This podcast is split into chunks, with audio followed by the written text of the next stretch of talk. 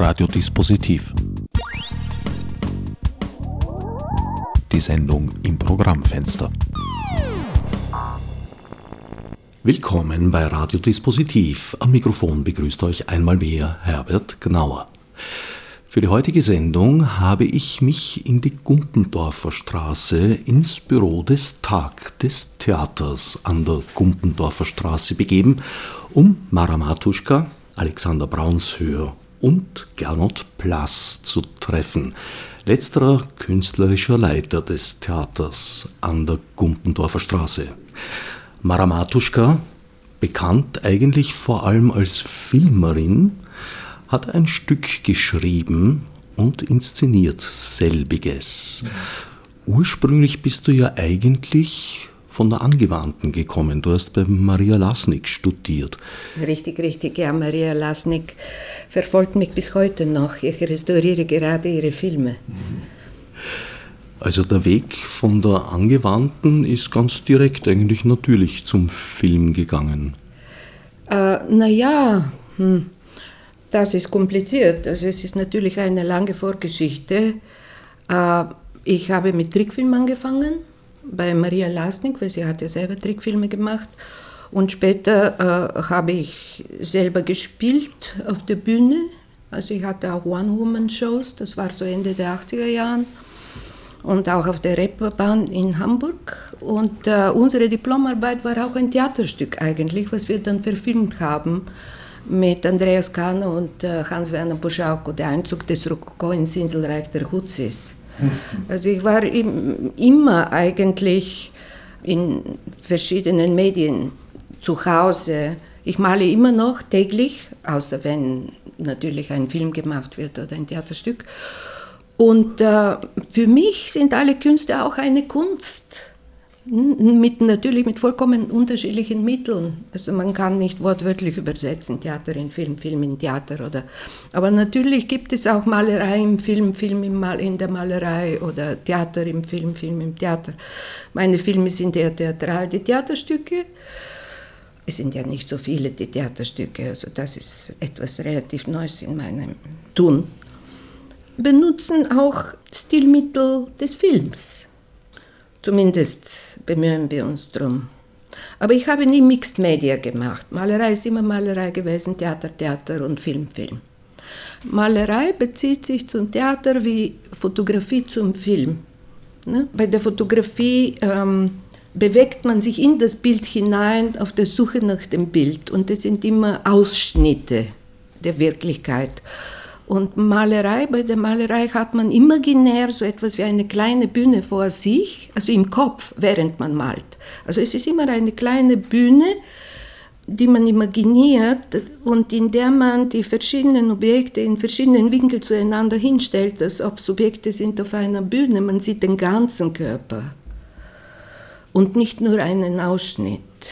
Allerdings sind Film und auch Theater natürlich integrative Künste. Das heißt, sie schließen andere Künste mit ein. Das Bühnenbild, die Kostüme, Musik, Licht und vieles mehr. Auch den Text. Während man beim Malen ja in aller Regel eher alleine arbeitet. Äh, bei der Malerei ist man allein und bei Schreiben ist man meistens auch allein. Während man beim Theater und Film mit vielen Menschen kooperiert. Klar. Also beim Theater ist man, abgesehen jetzt von Ein-Personenstücken, äh, ja auch auf, sehr auf andere angewiesen. Es ist ein Zusammenwirken. Ja, angewiesen hoffentlich nicht. Man erarbeitet etwas zusammen. Es ist eine gemeinsame Geburt. Es ist im Entstehen. Also wirklich geboren ist es wahrscheinlich bei der Premiere. Und ich muss sagen, es ist fantastisch, mit welchen Leuten wir jetzt äh, zusammenarbeiten können. Es ist ein Luxus, sagst du? Mhm. es ist ein Luxus. Von allen Seiten kommen Ideen und ähm, jeder ist wirklich dabei mit Herz und Hirn. Mit Herz und Hirn dabei, davon habe ich bereits eine Kostprobe miterleben dürfen bei einer Probe vergangene Woche.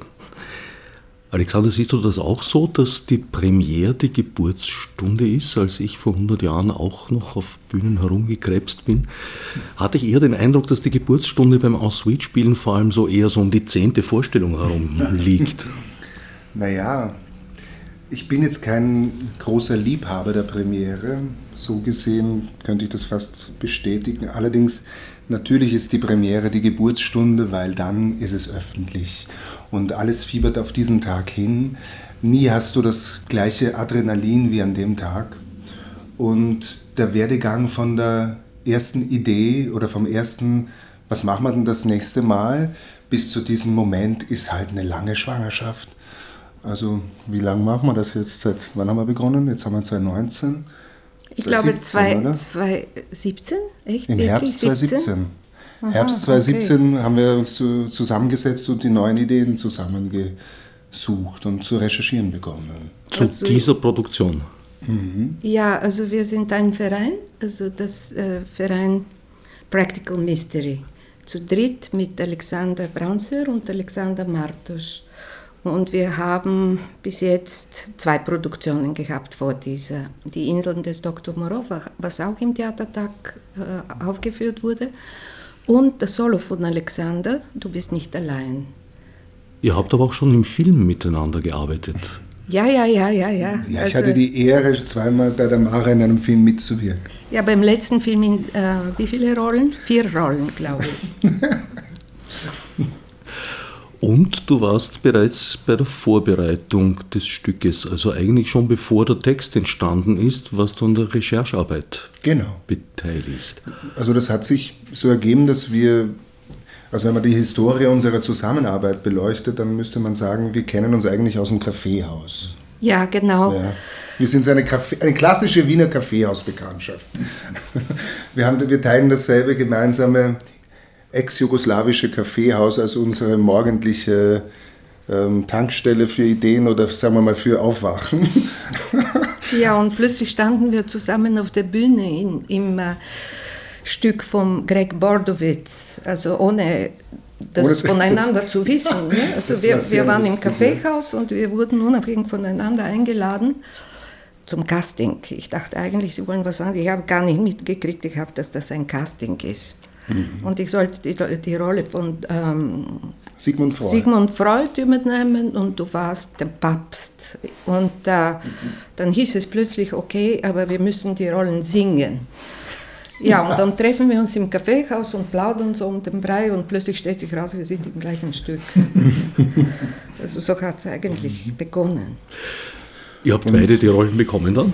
Ja, ja, das war, ja. Also das war ja dann auch so, dass ich irgendwann einmal im E-Mail-Verteiler deinen Namen gelesen habe. Ja, genau, hab, so ging es mir auch. Und da dachte ich mir zuerst, du bist eigentlich als, als quasi als Supervisor oder jemand, der noch so beratend tätig ist im Hintergrund dramaturgisch. Ich wusste gar nicht, also dass du dann mitwirkst auf der Bühne und das war ein, ein, ein schönes Aha-Erlebnis. Und ja, im Anschluss an diese Arbeit, die war 2010 ist bei mir die Idee äh, wach geworden, ein Solo zu machen und da bin ich dann irgendwann einmal, habe ich meinen Mut zusammengefasst und habe dich gefragt, ob du das mit mir realisieren willst. Genau. Und zunächst einmal habe ich gesagt, nein, ich kann das nicht. Also so fing es an. Ja. Mit einer Verweigerung. naja, vielleicht mit einer Unsicherheit oder so. Aber er hat mich bestärkt, hat gesagt, oh, das kannst du mit links. Das war schön. Noch ein fundamentaler Unterschied fällt mir ein zu Film und Theater. Theater ist ein flüchtiges Medium, ein Medium des Hier und Jetzt, während Film vieles ist, aber sicher kein Medium des Hier und Jetzt. Ja, mit Video vielleicht hat sich das ein bisschen geändert. Aber an sich ist der Film natürlich äh, eher so auf, auf zukünftige Ereignisse gerichtet. Naja, das ist die Frage, verschwindet die Information wirklich?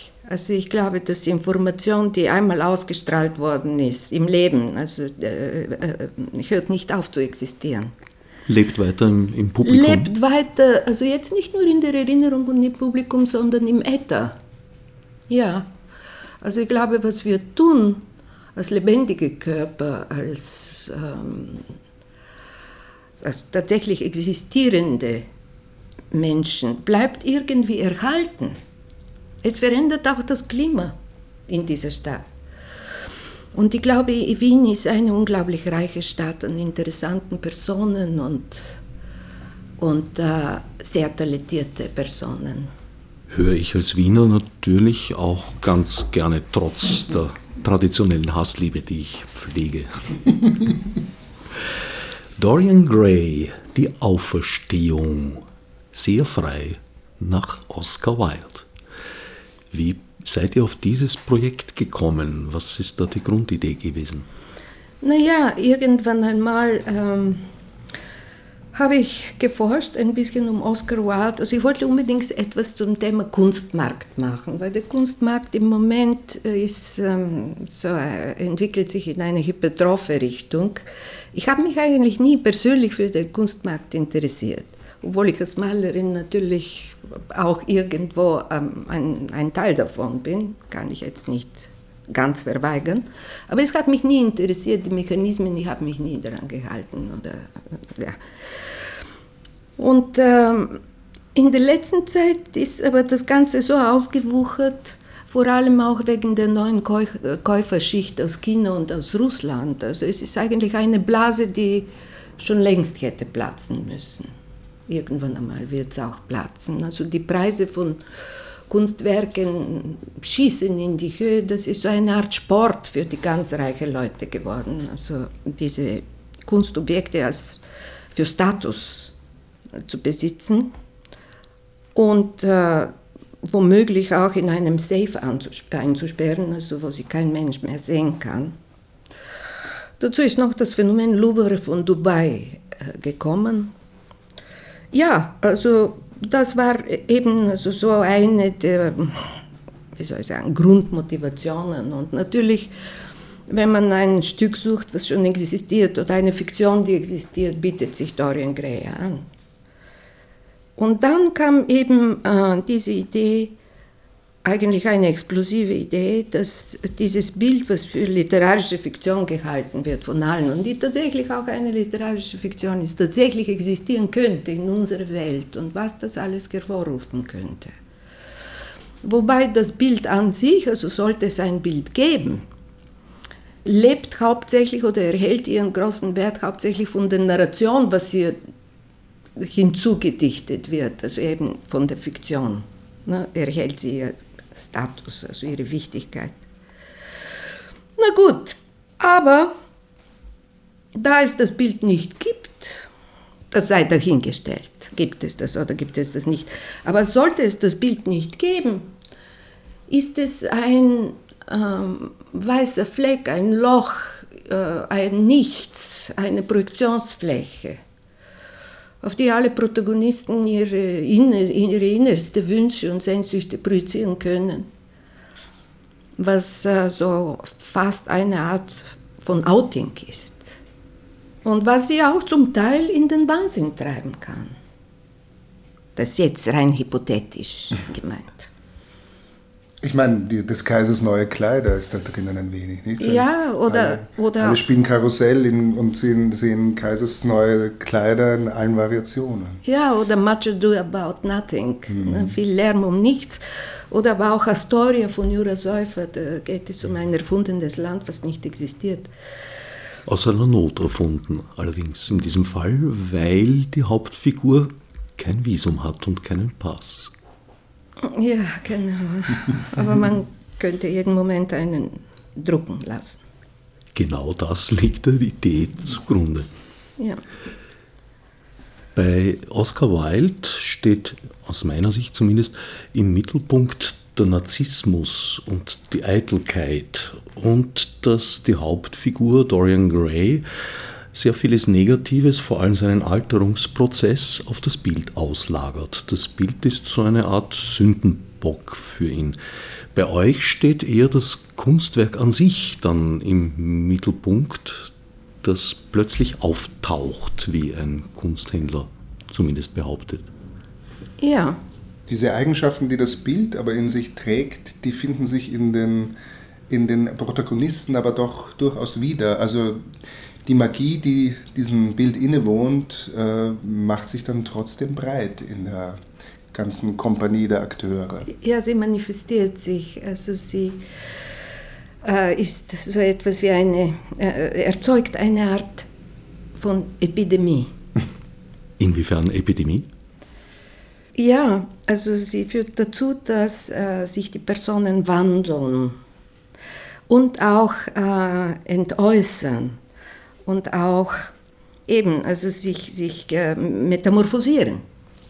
Und auch die Geister von Oscar Wilde und von John Gray, der eigentlich ein britischer Dichter war und Prototyp für die Figur Dorian Gray, werden wachgerufen, wachgerüttelt.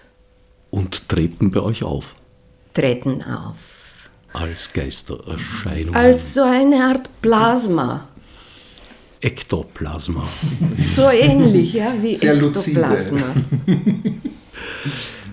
Und es steht der Kampf um dieses Kunstwerk im Mittelpunkt. Es wird die Gier entfacht und der Irrsinn, der damit dann äh, zusammenhängt.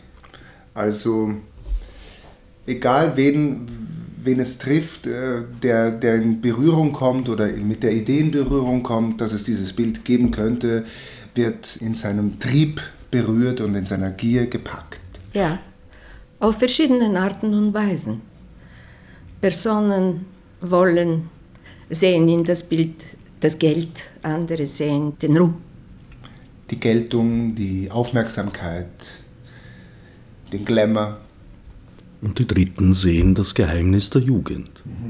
Vor allem ja auch, natürlich. Also die Hauptprotagonistin, gespielt von Alexander Braunsör, ist eine 80-jährige Dame, die Frau Rafalowitsch. Und äh, sie ist eigentlich die, auf dessen Dachboden sich das Bild befinden soll. Sie ist die Erbin äh, des Nachlasses von John Gray und Andrei Rafalowitsch, der Onkel der Dame. Das war eine Lebenspartnerschaft, nachdem John Gray äh, Oscar Wilde verlassen hatte. Ja, und Oscar Wilde, der tatsächlich John Gray Dorian nannte, also er gab ihm einen griechischen Namen, er schrieb das Buch, um John Gray äh, nicht ganz zu vergessen oder vielleicht aus Rache. Er sagt selber drüber, das ist jetzt tatsächlich wahr, das kommt nicht im Stück vor, ich gab dir einen Skript, du brauchst ihn nur zu leben. Daraufhin wurde John Gray katholischer Priester. Also er hielt sich nicht an den Vorgaben, an den Skript.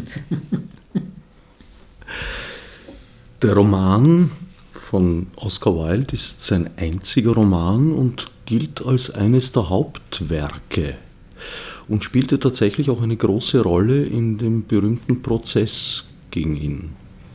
Ja klar, also das wurde benutzt, eben, also das ist zu einer Zeit, wo man, also Oscar Wilde war natürlich seiner Zeit voraus.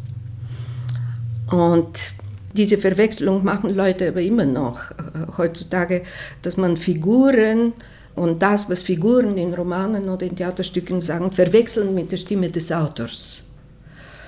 Also Oscar Wilde ist vielleicht höchstens Lord Henry aus dem Roman. Bei uns kommt er nicht vor direkt, aber Lord Henley ist der, der, der Dorian Gray zuflüstert, also ist sozusagen der Mephisto des Romans. Ne? Und Oscar Wilde hat gesagt, Dorian Gray ist das, was ich gerne wäre. Lord Henry ist das, was alle in mich sehen. Und äh, der Maler, Basil Howard, der das Bild malt, ist das, wie ich mich vielleicht sehen würde. Ja, also eine Person vervielfältigt sich und tatsächlich also gibt es viele Arten und Weisen, wie eine Person erscheint. Für wen anderen ist, ist man wer anderer als für sich selbst und das ist man immer noch nicht die Person selbst. Ja. Oscar Wilde hat gesagt, er wäre gerne Dorian Gray. So Ja. gut ist es Dorian Gray ja gar nicht ergangen, dass das so wünschenswert wäre. Nein, aber er war schön und jung, zumindest in der ersten Phase. Also er wäre vielleicht gern das Porträt von Dorian Gray, aber das ist weniger schön. Eben, das wird ja immer älter. Ja, ja. Aber das hat er gemeint, ja. Also das ist eine Aussage von ihm. Wobei die Sache mit der ewigen Jugend, also ich glaube, da wird sehr oft vergessen, dass meines Wissens überall, wo ewiges Leben ins Spiel kommt, handelt es sich letztlich um einen Fluch. Ja, so weit sind wir noch nicht, aber vielleicht kommt dieser Fluch auf uns zu mit der ganzen Anti-Aging-Bewegung. Galeristen und Sammler und auch manchmal sogar Künstler zielen auch auf diese Ewigkeit. Ne? Sie wollen ja auch mit ihrer Sammlung ähm, einen präsent bleiben, auch in einer Zukunft, wo sie vielleicht leibhaftig nicht mehr da sind. Ne? Also man umgibt sich mit Dingen, die einen Wert haben, weil sie auch einen überleben würden. Ne? Dadurch verlängert sich dein eigenes Leben um einiges. Diesen Wunsch teilen Sie durchaus auch mit Menschen, die einen technischen Hintergrund haben. Ray Kurzweil, Leiter der Google-Forschung, hat denselben Wunsch. Da habe ich jetzt gehört, es lassen sich Leute das Gehirn einfrieren, obwohl äh, man nachweisen kann im Moment, dass die Technik noch gar nicht so weit ist, dass man dieses wiederbelebt, dass das wiederbelebt werden kann überhaupt, weil die aber nicht auch auch wenn die Wissenschaft eines Tages so weit sein sollte, dass man das Gehirn an einen Computer anschließen könnte, soweit äh, sind die Einfrierungsmethoden noch nicht da, dass beim Aufdauungsprozess äh, das zur Gänze erhalten bleiben könnte. Also das, das ist einfach nur hoffnungsspendende Maßnahme für Menschen, die gerne ein Leben nach dem Tod hätten. Ja, das Einfrieren geht ganz gut. Beim Auftauen ist es dann halt leider tot. Und ja. da liegt wahrscheinlich die Hoffnung. Bei Kurzweil steht ja angeblich der Wunsch dahinter, seinen verstorbenen Vater wieder lebendig zu machen. Anhand von Artefakten, Metadaten und so weiter, die er da halt in große Computersysteme einspeist. Aber in Wahrheit geht das vielleicht ja alles viel einfacher, da ja Zeit relativ ist. Vielleicht, ja, vielleicht. Also leben wir alle in einer anderen Dimension. Also es gibt diese äh, Horrorfilme der 60er, 70er Jahre. Ne? Die Frau ist gestorben, aber der Wissenschaftler hat ihr Kopf äh, behalten und, erhält, dieses, diesen, diesen Kopf am Leben. Mit einer Maschine und sucht nach einem Körper, so an dem man diesen Kopf annähen könnte. Und sie schreit, also der, ihr Kopf schreit, let me die, let me die. Und das lässt sie nicht sterben. Aber wir machen ein Theater. Ne? Ja, wie gesagt, äh, in den Legenden und Mythen ist es eigentlich immer ein Fluch. Man ist zur Unsterblichkeit verdammt, angefangen beim fliegenden Holländer. Ja, lange ja, Reihe. Oder Begierde. Ja, mit Catherine Deneuve und. Du, Alexander, hast ja bereits Erfahrung mit Oscar Wilde gesammelt. Du hast mitgespielt in Hupsi Kramers legendärer Bunbury-Inszenierung. Ja, das war ein Glücksfall, weil ich bin eingesprungen und durfte, durfte gleich äh, in die Hauptrolle hineinspringen und das war wirklich eine sehr, sehr schöne Erfahrung. Ähm, und vor allem durfte ich erfahren, was für ein genialer Autor Oscar Wilde ist. Also wirklich die Komödie aller Komödien, Bunbury. Ernst sein ist alles. Well-made Play im besten Sinne, eigentlich die Mutter aller Well-made Plays. Und ähm, ich kann sagen, dass auch Dorian Gray, wie wir ihn jetzt hier vorfinden im Tag, äh, in bester Tradition mit Oscar Wildes Well-made Play Art und Weise ist. Klar, die äh, Komödien von Oscar Wilde waren schon irgendwie ein Beispiel, in die ich gehen wollte beim Schreiben. Sie gelten manchen Leuten ja eher als ein bisschen verstaubt und antiquiert. Ja, aber dann haben Sie, äh, dann finden Sie vielleicht nicht den Zugang zu der, zu der Intelligenz, die da inne wohnt und zu dieser Vielschichtigkeit. Ich glaube, man also nicht grundlos hat die Elfriede Jelinek äh, auch eine Übersetzung geschrieben. Und die gilt jetzt nicht als verstaubt und antiquiert, würde ich meinen. Die Sache ist natürlich auch, wie, man sie inszeniert. Also das spielt auch eine Rolle. Natürlich sind sie also vor vielen, vielen Jahren geschrieben worden. Also das jetzige Theater hat sehr viel dazu gelernt. Aber ich finde, es werden sehr wenig Komödien geschrieben und inszeniert heutzutage im Vergleich. In unseren ernsten Zeiten. Du, in unseren sehr ernsten Zeiten. Du bist der Ansicht, dass Komödie wichtiger ist als je? Finde ich auch, ja, finde ich schon. Nachdem ich eine Probe gesehen habe, habe ich festgestellt, ihr pflegt da einen sehr schnellen, pointierten, komödiantischen Spielstil. Ja. Also, ja, das ist eine, eine, eine lustvolle Angelegenheit.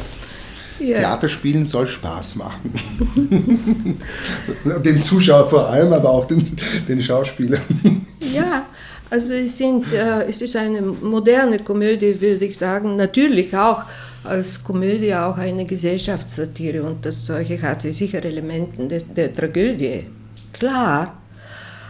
Aber wir benutzen auch Elemente der Commedia dell'arte. Also man kann die Figuren auch auf äh, Figuren der Commedia dell'arte brechen. Also wir haben einen Pantalone, das ist der äh, Galerist Kunz, wir haben einen Capitano, das ist der Versicherungsagent Krause, wir haben eine Columbina, das ist die Malerin, die junge Malerin Eva. Also es sind durchaus auch Scherenschnittfiguren aus der Commedia dell'arte, die man aber auch, die deswegen so gut wirken oder wirklich komisch sind, weil man darin auch etwas sehr gut erkennt. Und es spielt bei euch Musik eine große Rolle. Der Komponist Moritz Wallmüller nimmt da sehr aktiv an den Proben teil, habe ich sehen dürfen. Ja. Ja, das ist eine, ein, auch ein Geschenk, auch ein Luxus, wie wir sagen würden, weil dadurch, dass er mit uns mitwächst und den gesamten Prozess mitbegleitet, hat er in den entscheidenden Momenten schon seine kleinen Ideen auch parat und kann uns damit unterstützen. Das heißt, unser Timing, unser Spielstil wird davon auch äh, gefüttert.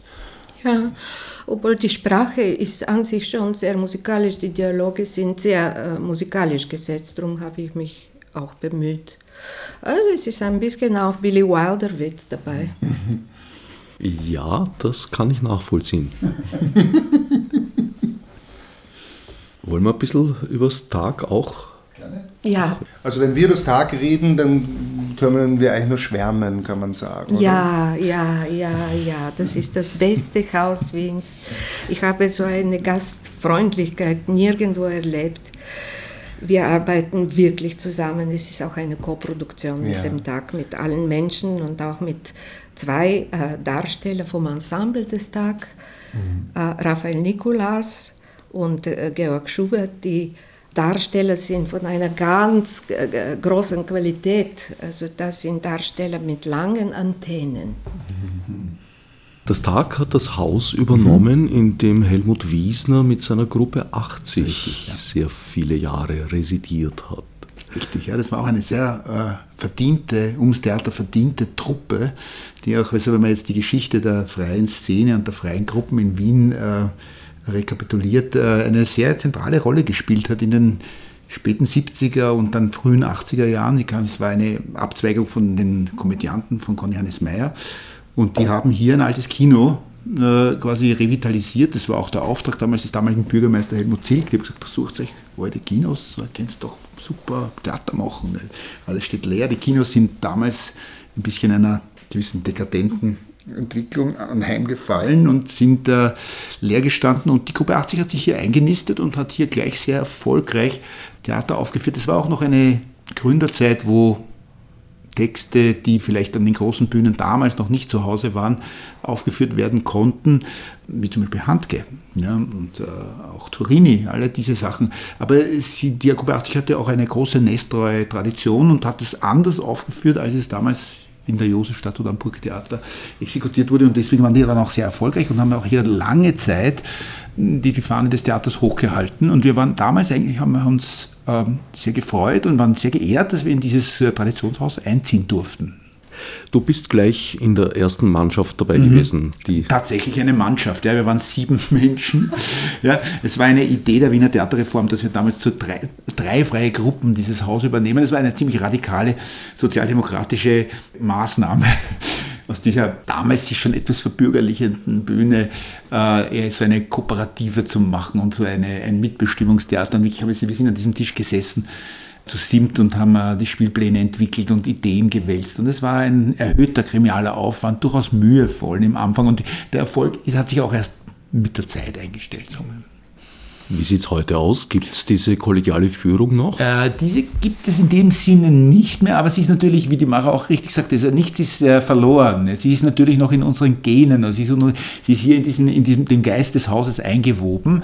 Allerdings natürlich sind wir formal jetzt äh, von einem Zweierteam, also von zwei Geschäftsführern geleitet, äh, der Ferdinand Urbach, der kaufmännische Geschäftsführer und meine Wenigkeit, der ich hier quasi künstlerisch verantwortlich bin. Ja.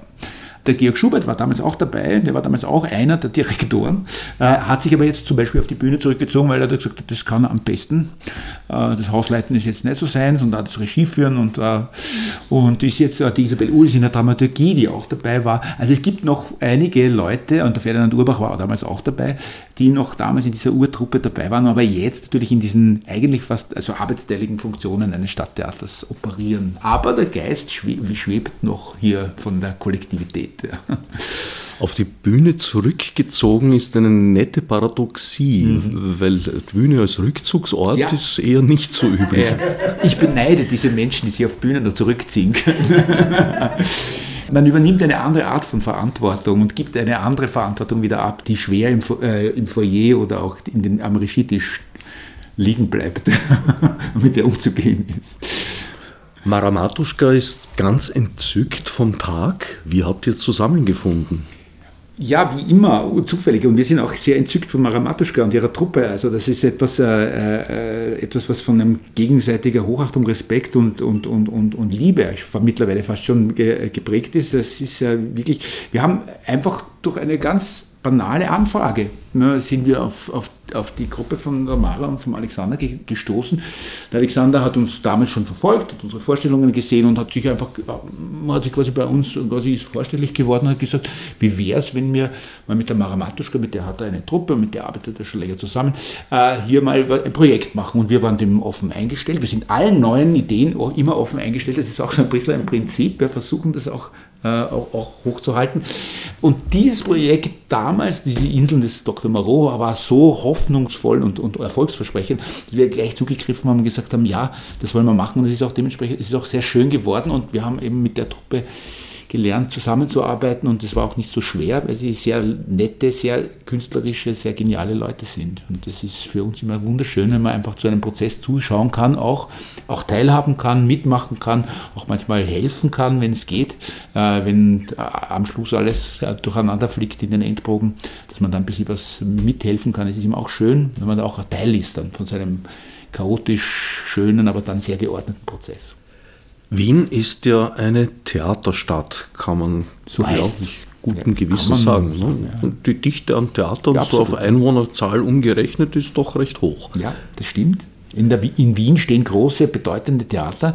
Es gibt auch eine breite Mittel- und Kleinbühnenszene und eine sehr gut geförderte freie Szene.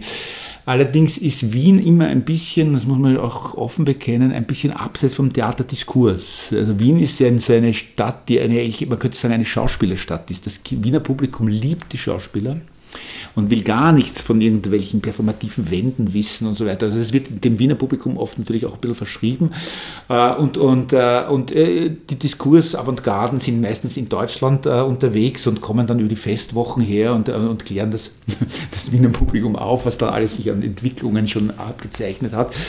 Und das wird dann natürlich mit einer gewissen Phasenverschiebung auch doch, doch auch angenommen. Und auch über die freie Szene kommen diese ganzen Diskurse natürlich auch herein. Äh, wir alle kamen, wir kommen aus der freien Szene, wir alle sind, sind äh, auch nach Gießen gebildet und haben uns das alles angeschaut und, äh, und haben gelernt und haben auch gelernt, Theater anders zu sehen. Und die postmoderne Wende im Theater ist nicht in Wien erfunden worden, aber sie ist mittlerweile hier auch angekommen, wie auch immer man jetzt dazu steht. Das ist ja auch in, den, in, in, in, in der bildnerischen Kunst, hat es ja mehrere Avantgarden Daten und mehrere Schritte gegeben, die die Kunst jetzt in was auch immer Richtungen geführt hat, die man jetzt mehr oder weniger kritisch betrachten kann. Und ich hätte fast gedacht, die postmoderne Wende sei mittlerweile sogar schon überwunden. Ja, man redet ja fast schon von der Post-Postmoderne. Ja, ja, ja. Naja, es ist die Postmoderne äh, schimpft auf eine konservative Revolution und ich, natürlich, wenn man sagt, wenn man sich auf alte Handwerkstraditionen wieder besinnt, dann könnte man sagen, naja, es ist was nach der Nachmoderne kommt. Äh, ich bin ein, durchaus ein, ein, ein, ein, Vertreter. Ich merke immer, dass ich, es gibt ja diesen blöden Spruch, wenn man mit 20 nicht links ist, dann hat man kein Herz. Wenn man mit 50 nicht konservativ ist, hat man kein Hirn. Das würde ich jetzt nicht sagen, aber ich bin, was manche Sachen, wie zum Beispiel der Sozialstaat, da bin ich oft konservativ. Ja, also da sage ich, das gehört erhalten. Es können auch gewisse Theatertraditionen auf eine Art und Weise erhalten und intelligent fortgeführt. Also der Konservativismus ist jetzt nicht mehr so in, meiner, in, meinen, in meinen Augen nicht mehr so das andere, sondern es, ich kann dem durchaus manchmal auch was abgewinnen. Ja. Ohne jetzt als der alte Sack hier zu, zu sitzen, der, der Verstaubte. Ne? Das ist, und die Mara Matuschka ist ja auch ein Beispiel, ist ja auch schon lange around und, äh, und, und ist immer noch jung und frisch und neu und postmodern. Aber sie, sie, sie ist auch hier auf eine Art und Weise postpostmodern. Da drängt sich jetzt natürlich die Frage auf, Mara, verstehst du dich als konservativ? Oh, diese Frage habe ich mir nie gestellt, wo ich hingehöre. Ich habe immer meine Agenda verfolgt, wollens, nollens. Ich kann nicht anders. Uh, manchmal tue ich mich zum Beispiel beim Malen kasteien und denke mir, ich will es mir nicht so einfach machen. Ich versuche es ganz realistisch. Das kann man sagen, ist vielleicht eher die antiquierte Malerei, aber es ist um einiges schwieriger als abstrakt und das befriedigt mehr. Mhm. Also ich habe glaube ich, nie eine bestimmte Kunstrichtung verfolgt oder mich bemüht, etwas Bestimmtes zu sein. Ja. Also ich erlebe die Mara als ein irrlichterndes Kaleidoskop, weil sie in der Lage ist, eigentlich, wenn du so willst, alle Themen miteinander zu verknüpfen, die einen umgeben. Und nicht nur Themen, sondern eben auch die Kunstformen dürfen sich verschränken. Sie blickt auf uns Schauspieler manchmal mit dem Malerinnenauge, dann wieder mit dem Regisseurinnenauge, mit dem Autorinnenauge und so ist man eigentlich ein wirklich verwöhnter Fratz, wenn man mit ihr arbeiten darf. ich fühle mich auch so verwöhnt mit dir, von dir, von allen. Ja, Wahnsinn, Wahnsinn, Wahnsinn. Ist der reine Wahnsinn. Da hat man, also ein Wahnsinn jagt den anderen, da hat man keine Zeit zu überlegen, ist das jetzt die richtige Stilrichtung oder sowas. Nein, also es ist äh, der Moment und das, was gerade passiert. Also jede Bewegung zählt, jede kleine Geste zählt, also jedes äh, Mundwinkelverschiebung zählt. Mhm. Die Intonation zählt, also was haben da Kunstrichtungen damit zu tun oder ob es modern ist oder alt ist. Also man sieht es vor sich, man hat es vor sich. Von einer Malerin würde man ja eigentlich auch erwarten, dass sie sich auf das Gebiet Bühnenbild stürzen würde, aber das tust du nicht. Nein, ich, bin, ich wollte eigentlich Bühnenbild studieren vor vielen, vielen Jahren. Ja, ich bin eigentlich ein Bühnenkind, mehr oder weniger. Ich bin in der Operette aufgewachsen. Mein Vater war Operettengeiger. Und ich hatte kein Kindermädchen oder irgendwie Kindergarten. Also ich bin immer mit ihm gegangen und musste ganz stillhalten unter seinem Sessel während mhm. den Proben. Und auf der Bühne ging ein unglaublicher Trash vor sich. Ne? Die schöne Helena, Zigeunerbaron, ne? aber in einer Sophioter-Fassung ne? aus den 60er Jahren. Also das hat mich damals fasziniert. Ich glaube, Elemente von diesem Trash sind immer noch irgendwie präsent im Hinterkopf. Dagegen kämpfe ich an und die suche ich auch. Wobei ich ja die Offenbach-Operette sehr nah an dem sehe, was ihr da macht. Auch das ist eine Gesellschaftssatire. Gerade in der schönen Helena hat jede Figur ihre Entsprechung. Der Menelaus zum Beispiel war meines Wissens der damalige Bürgermeister von Paris. Und das wusste auch jeder im Publikum. Also großartig, was du alles weißt. ich habe mal die Fassung von Peter Hacks gespielt vor vielen, vielen Jahren. Okay. Und mir dabei einiges angeeignet. Genau, du hast vorher davon gesprochen, dass es hier eine gut geförderte freie Szene gibt. Ja. Gilt das für die Mittelbühnen auch? Äh, ja, das ist ein bisschen ein wie soll ich sagen, ein Paradoxon. Wenn man jetzt hier als, Theaterproduzent oder als Theaterunternehmer sagt, das ist alles hier gut gefördert, äh, im, im, Städtevergleich ist natürlich die Stadt Wien äh, eigentlich an der Spitze der Theater- und Kulturförderung. Also die Summen, die hier ausgegeben werden, von denen träumt man in Berlin und Berlin ist tatsächlich eine dreimal so große Stadt wie Wien. Ja, also das ist schon, äh, da kann man auch stolz drauf sein. Es ist die Stadtverwaltung, ist es auch. Allerdings ist viel Geld für den einzelnen Produzenten und für den einzelnen Künstler auch immer gleichzeitig wenig Geld. Also es ist jedes, jeder, jeder Euro wird natürlich auch umgedreht und äh, sogenanntes Paradigma der Förderung hier ist gerade in der freien Szene und in der kleinen und Mittelbühnenlandschaft die sogenannte Gießkanne. Also es wird viel gefördert, aber mit kleinen Tröpfchen. Überall fliegt ein kleines Tröpfchen hin, jeder hat ein bisschen was äh, und muss sich fretten, aber insgesamt sind die Summen natürlich relativ hoch. Ja, das muss man, muss man ganz äh, auch äh, sagen und, und, und, und auch immer wieder loben, aber ich will jetzt hier nicht die Rede der Stadträtin führen.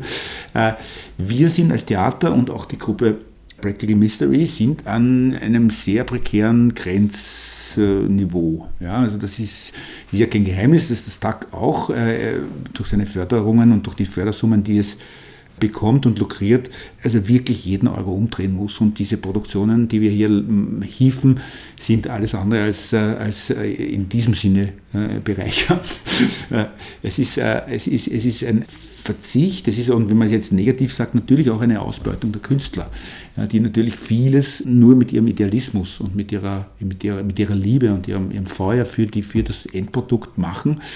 Aber die, die Summen sind natürlich zu wenig. Dann kann man natürlich sagen, gehen wir von der Gießkanne weg, gehen wir mal zu einem anderen Paradigma, tun wir mal die Blumen, die da jetzt hochgekommen sind im Gärtchen, wirklich gießen machen wir mal so ein ganz oder gar nicht und lassen andere eingehen, dann schreien wieder die anderen und dann traut sich wieder die Politik nicht, verständlicherweise, und schon ist man wieder bei der Gießkanne. Wobei ja die Gießkanne eine schöne, schöne Anfangsförderung ist, aber in einem zweiten Schritt müsste man natürlich nach 10, 15 Jahren schauen, welche Blumen überleben oder welche Pflanzen. Und die müsste man dann natürlich mehr fördern, äh, ist natürlich gefährlich wieder, natürlich, weil, weil sofort wieder Junge nachschießen, junge Pflänzchen und, und der Garten wieder auswuchert und wild wird und äh, ist ja auch schön, aber es ist, ich, ich, kann diese Frage, und ich bin wirklich lange mittlerweile auch schon in der Kulturpolitik und war in der IG, ich kann diese Frage schwer beantworten. Ich will jeder mehr Geld. Und für jeden ist das, was er kriegt, zu wenig. Ja, weil er natürlich mehr machen könnte, mehr Ideen hätte. Obwohl es natürlich für andere wieder zu viel ausschaut oder viel. Ja? Und dann kommen wieder Neiddebatten, die kriegen so viel, wir kriegen so viel nur, und wir kriegen nur so wenig und so weiter. Verglichen mit dem Burgtheater sind wir alle kleine Mäuse. Aber auch der Burgtheaterkaufmännische Direktor wird sagen, naja, braucht es bald einmal wieder eine Valorisierung oder irgendwas, weil, weil er die, die, die Hütte nicht mehr so hieven kann. Ne? Das sind alles, äh, es ist alles relativ, leider. Ja. Aber Und insbesondere die Direktion des Volkstheaters. Die, Volks die Direktion da. des Volkstheaters kann davon ein Lied singen. Und hier kommen, kommt ein, ein besonders bösartiger Mechanismus nämlich ins Spiel, nämlich die Inflation. Ja, und hier hat man beim Volkstheater, auch bei uns im Tag, hat man jahrelang nichts getan. Jahrelang hat man diese Förderungen gedeckelt und das Ganze ist dann immer, immer mehr auseinandergefallen, weil die Inflation ist ja etwas, was, was, was sich äh, äh exponentiell kumuliert und, äh, und dann irgendwann einmal, äh, vor allem das Volkstheater ist ja auch an, an, Tarifverträge gebunden, da sind ja wir hier Gott sei Dank, obwohl ich eigentlich sage leider, nicht, äh, von der linken Perspektive ist es leider, aber von der Unternehmerseite ist es Gott sei Dank, diese Tarifverträge steigen von Jahr zu Jahr, die Mieten steigen, äh, bis zur Milch, die im Biller auch jedes Jahr auf eine kleine Weise teurer wird, aber das Leben wird teurer und wenn die Förderungen gedeckelt werden und die Sitzplätze einfach nicht mehr werden, was einfach der Fall ist, dann wird es irgendwann mal eng. Ja. Und die Stadt Wien freut sich oft, wenn sie unterdotierte Bühnen eh am Leben erhält, am Tropf erhält, aber die sterben dann einen langsamen, langsamen, langsamen Tod. Und das Volkstheater ist ein sehr, sehr gutes Beispiel.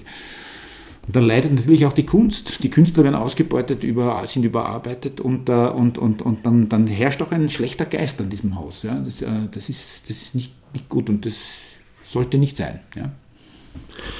In den 80er Jahren war diese Szene, die Theaterszene in Wien noch sehr, sehr viel überschaubarer. Mhm. Es war mehr oder weniger eine Handvoll, ja. vielleicht zwei.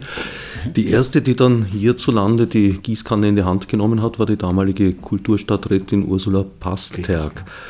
Das hat dazu geführt, dass ja sehr viel in die Breite gegangen ist, mhm. dass sehr viel mehr Theater geschieht. Allerdings äh, jetzt von den Gruppen her gezählt, weniger von den Aufführungen. Mhm. Also es ist ja mehr oder weniger gesunken auf drei, vier, fünf Vorstellungen pro Produktion im freien Bereich. Bei euch ist das ein bisschen anders. Ja, wir, das, ist, das ist natürlich eine Milchmädchenrechnung. Je mehr produziert wird und je mehr kleine Pro, äh, Projekte realisiert werden, das Publikum wird ja letztlich auch nicht mehr. Das kann man sich ja ausrechnen. Wenn, wenn, wenn, es gibt einfach eine, eine ganz bestimmte, wie soll ich sagen, theateraffine Schicht in der der Stadt. Das ist einfach ein, ein, ein ganz bestimmter, bestimmter Markt, der da, der da, der da quasi äh, ins Theater geht.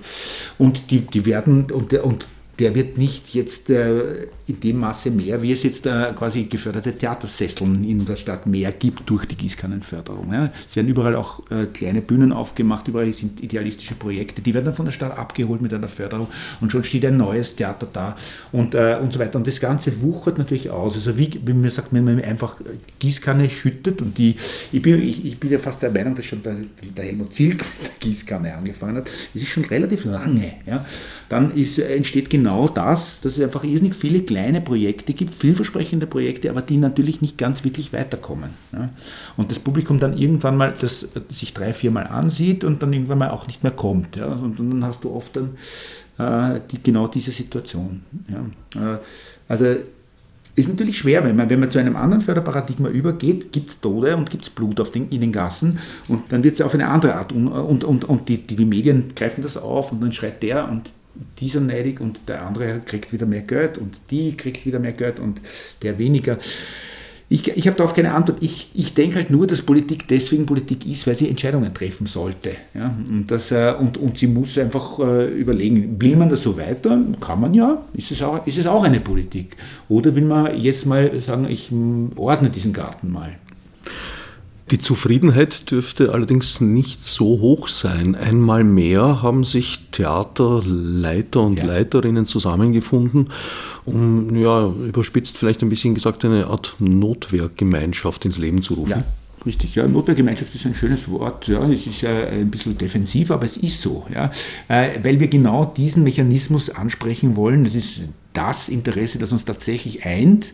Es sind viele verschiedenste Bühnen und, und mit auch verschiedensten Ästhetiken und verschiedensten auch äh, äh, Leiterpersönlichkeiten.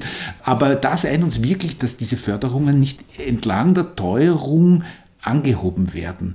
Obwohl das Kulturbudget der Stadt Wien, und wenn man sich das zurückverfolgt und die Kunstberichte sich anschaut, tatsächlich immer mit der Teuerung äh, steigt. Ja, also es gibt eine kleine Delle 2008, 2009, da gab es diese, diese Finanzkrise, aber das Kulturbudget steigt und steigt immer um diese nominal um diese 2%. Also dieses Geld ist ja da, aber man nimmt dafür dann wieder neue Projekte in Angriff, zum Beispiel das Projekt Shift war so ein Beispiel. Ja, das ist ja durchaus äh, nicht uninteressant. Man will ja auch die den, die Diskurse und die Avantgarden in die Flächenbezirke rausbringen. Das war eben auch ein Ziel. Aber es war wieder ein neues Projekt und wieder, wieder ein neues Geld, was gefunden wurde und was dem, dem Finanzlandesrat und oder Finanzstadtrat abgerungen wurde und aber wieder in ein neues Projekt gesteckt wurde, anstatt es in die Substanz in, und in die Valorisierung zu stecken. Und das geht bis zum Volkstheater. Natürlich wird das immer anemischer, blutleerer ja, und breiter. Ja. Womit wir bei einem anderen Kunstmarkt gelandet wären. Du hast vorher gemeint, dass der Kunstmarkt in der bildenden Kunst eine hypertrophe Richtung eingeschlagen hätte. War das jemals anders? Naja, also jetzt hat sich das zugespitzt. Die kleinen Galerien, auch arrivierte Galerien, die Künstlern, die junge Künstlern die Möglichkeit geben können, zu reüssieren verschwinden eins nach dem anderen, weil die Messen übernehmen die Ägide. Und ein Standel bei Basel zum Beispiel kostet 100.000 Euro und sehr viele Galerien müssen schließen, weil sie dann nicht mitmachen können. Also bei diesem Markt natürlich auch die Auktionen, auch Internet. Und äh, also es ist auch so ein Sterben der Galerien. Die werden durch die Messen, also durch diese Neuentwicklungen, man sagt, kannibalisiert. Naja gut, und die ganz großen Galerien, die auch bei den Auktionen mitmachen, bei den Messen, also so wie Gagosian oder wie die heißen alle, also die amerikanischen Galerien oder internationale Galerien, die haben jetzt nicht Interesse, junge Künstler in ihrem Programm aufzunehmen. Die haben, sagen wir, fünf ganz weltbekannte Künstler, die sie weiter fördern und bis zum Exzess. Also das hat überhaupt keine Relation mehr zu den tatsächlichen Werken. Die haben auch nicht Interesse, dass weitere Künstler ihr, ihr äh, Werk verwässern. Natürlich gibt es auch äh, neue Tendenzen. Künstler schließen sich zusammen zu Gruppen und zwar internationaler Rasier. Reisen viel herum. Ne? Aber es ist auch die Frage nach der Qualität. Also es entstehen neue Gruppierungen jenseits der rivierten Galerien. Künstler machen auch Galerien auf, zeigen ihr Werk, aber das ist jetzt jenseits des großen Geschäfts. Und die prekäre Lage der Künstler ist nach wie vor Tatsache. Also wir haben nicht einmal indischen Stundenlohn. Also das ist eigentlich, also im, im Dorian Gray kommt der Satz vor, das habe ich übrigens tatsächlich gehört von einer Kollegin. Ihr wurde dieser Satz von einem Kurator vermittelt. Wer ständig ans Essen denkt, wird nie ein echter Künstler. Es ist zynisch, aber es ist auch wahr. Naja, ich weiß es nicht. Also teilweise ist diese romantische Sicht vom armen Genie ja auch gar nicht zutreffend. Also dem Mozart zum Beispiel wird seine Armut schlicht und einfach angedichtet. Der hat sehr gut verdient, der hat halt noch mehr ausgegeben und hat Dinge betrieben, äh, die er nicht so gut konnte wie Komponieren, zum Beispiel Karten und Billardspielen um Geldbeträge und hat, obwohl er eigentlich doch ja, ein ganz kommodes Leben geführt hat, zumindest über weiteste Strecken, doch auch recht gute Musik hinterlassen. Wir setzen unsere Gagen auch im Casino sofort um. also Kunst thematisiert Kunst sozusagen spartenübergreifend in eurer Produktion. Aber nicht nur. Ihr thematisiert ja auch die Menschen. Ja, ja, ja. Es sind einige exzentrische Charaktere geschildert. Ich mag exzentrische Menschen. Das heißt, also wer ist nicht exzentrisch? Jeder hat eine gewisse Exzentrik. Die meisten halten sie geheim. Aber die, die sie ausleben, also die sind äh, natürlich sehr passend als Prototypen für ein Stück, für einen Film. Also so denke ich. Weil Theater und Film und überhaupt alle Künstler die Wirklichkeit übertreffen müssen. Und da nimmt man natürlich spezifische Charaktere, die das auf den Punkt bringen. Wie zum Beispiel Alexander Braunshöher. Bist du ein Exzentriker, der sich auf die Bühne zurückgezogen hat? Das hat mich leider noch niemand gefragt. Naja, jetzt. Ich gehe schon davon aus, dass ich eine gewisse Exzentrik in mir habe, damit ich ähm, überhaupt äh, auf der Bühne bestehen kann. Aber ich genieße schon auch in meinem Privatleben die Stille und die Ruhe, wenn ich sie finden kann. Also es ist jetzt nicht meine Leidenschaft, meine Exzentrik ähm, sozusagen auszuleben, aber ich genieße durchaus den Umstand, auf der Bühne dann und wann exzentrisch sein zu dürfen, weil es ein Befreiungsmomentum ist und weil es lustvoll ist. Es ist ein, ein hedonistisches Prinzip in einer Form. Ich, ich, ich, beziehe die Energie von meinen Mitspielenden und vom Publikum und das ist ein belebendes Elixier. Also wie Brecht sagte, die zweiten 50 Prozent müssen von unten kommen? Ja, manchmal tut das schon ganz gut, wenn das Publikum mitlebt.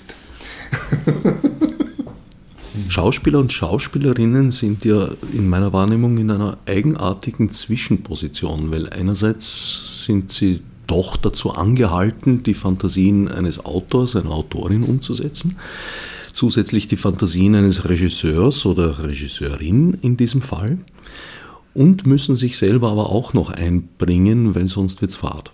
Mhm. Also nur den Text aufzusagen in den choreografierten Haltungen bringt es ja nicht. Wie wird man fertig mit diesem vielseitigen Spagat? Hm. Naja, manchmal begreift man sich nur als Projektionsfläche, dann wieder ernährt man sich aus den Erinnerungen, aus den Erfahrungen oder einfach aus der eigenen Fantasie. Man hat einfach ein Riesenuniversum um sich und es sind viele, viele Mikroentscheidungen, die man mit sich nimmt. Hm. Aber man wird nie irgendwem gerecht, sich selbst am wenigsten. Und manchmal ist es sehr hilfreich, im, im Kollektiv sich gegenseitig kreativ zu befruchten und auf einmal entsteht Magie. Magie ist dann so etwas wie äh, die glückliche Zusammenkunft äh, unterschiedlicher Menschen, die gleichzeitig an einem Strang ziehen. Und plötzlich entsteht Leben, das man vorher nicht äh, erhoffen konnte. Ich kann es gar nicht so auseinanderglauben, all die Prozesse, die da mit sich schwingen. Aber es ist nicht ein in eine Richtung gehen. Es sind viele, viele Richtungen, die da zusammenkommen. Und in meiner jetzigen Aufgabe muss ich mich wirklich sehr nach der Decke strecken, weil ich spiele eine alte Dame. Das ist mir noch nie passiert. naja, nach dem, was ich gesehen habe, ist es keine ganz undankbare Rolle. ja, man fährt die Antennen aus. Also das ist ja das. Man wird ein Organismus, man mhm. reagiert auf die anderen. Es geht zack, zack, zack, zack. Das ist Musik, das ist Dynamik. Und man ist auch in so einer Art Trance. Aber vielleicht ist Trance eher die schläfrige Variante, vielleicht ist es eher Ekstase, also die mhm. ganz wache Variante. Man ist sehr viel sensibler als wie im Normalleben oder wenn man im Kaffeehaus sitzt und irgendwie einen Kaffee trinkt. Also auch beim Schreiben ich schreibe immer im Kaffeehaus mit dem Laptop. Ich kann zu Hause nicht schreiben. Ich mag die Ruhe nicht. Also ich will die Menschen um mich spüren und die Antennen ausfahren. Also ich höre jetzt nicht unbedingt fremden Gespräche zu. Das brauche ich nicht. Aber es ist auch so eine Art Fluidum, wo man mit anderen oder mit der Welt verbunden ist. Und von wegen Schauspieler und, Schau und äh, Rollen ich schreibe öfters die Rollen für die Schauspieler, weil ich die Schauspieler kenne. Also hier habe ich jetzt nicht alle so gut gekannt von vornherein, aber bei den Filmen mache ich das öfters. Also ich weiß schon, für wen das die Rolle ist. Wie man so sagt, den Leuten auf den Leib geschrieben? Na schon, ja. Oder zumindest weiß ich, dieser Mensch könnte das sein, ja. Dann, wenn man eine Figur beschrieben hat, trifft man sie überall, an jedem Eck steht sie. Und, ne, also im Tabaktrafik oder im Kaffeehaus oder irgendwo oder in der Straßenbahn. Ne, und dann beobachtet man, man beobachtet auch. Transformiert. Transformiert. In diesem Fall Oscar Wildes Roman Dorian Gray. Transformiert zur Auferstehung. Mhm. Zu sehen ab 19. Oktober im Tag Theater an der Gumpendorfer Straße. Ich danke Mara Matuschka, Alexander Braunshöher und Gernot Plass Vielen Dank für das Gespräch. Danke, danke vielmals. Danke. Als Nef mit. Fichtes.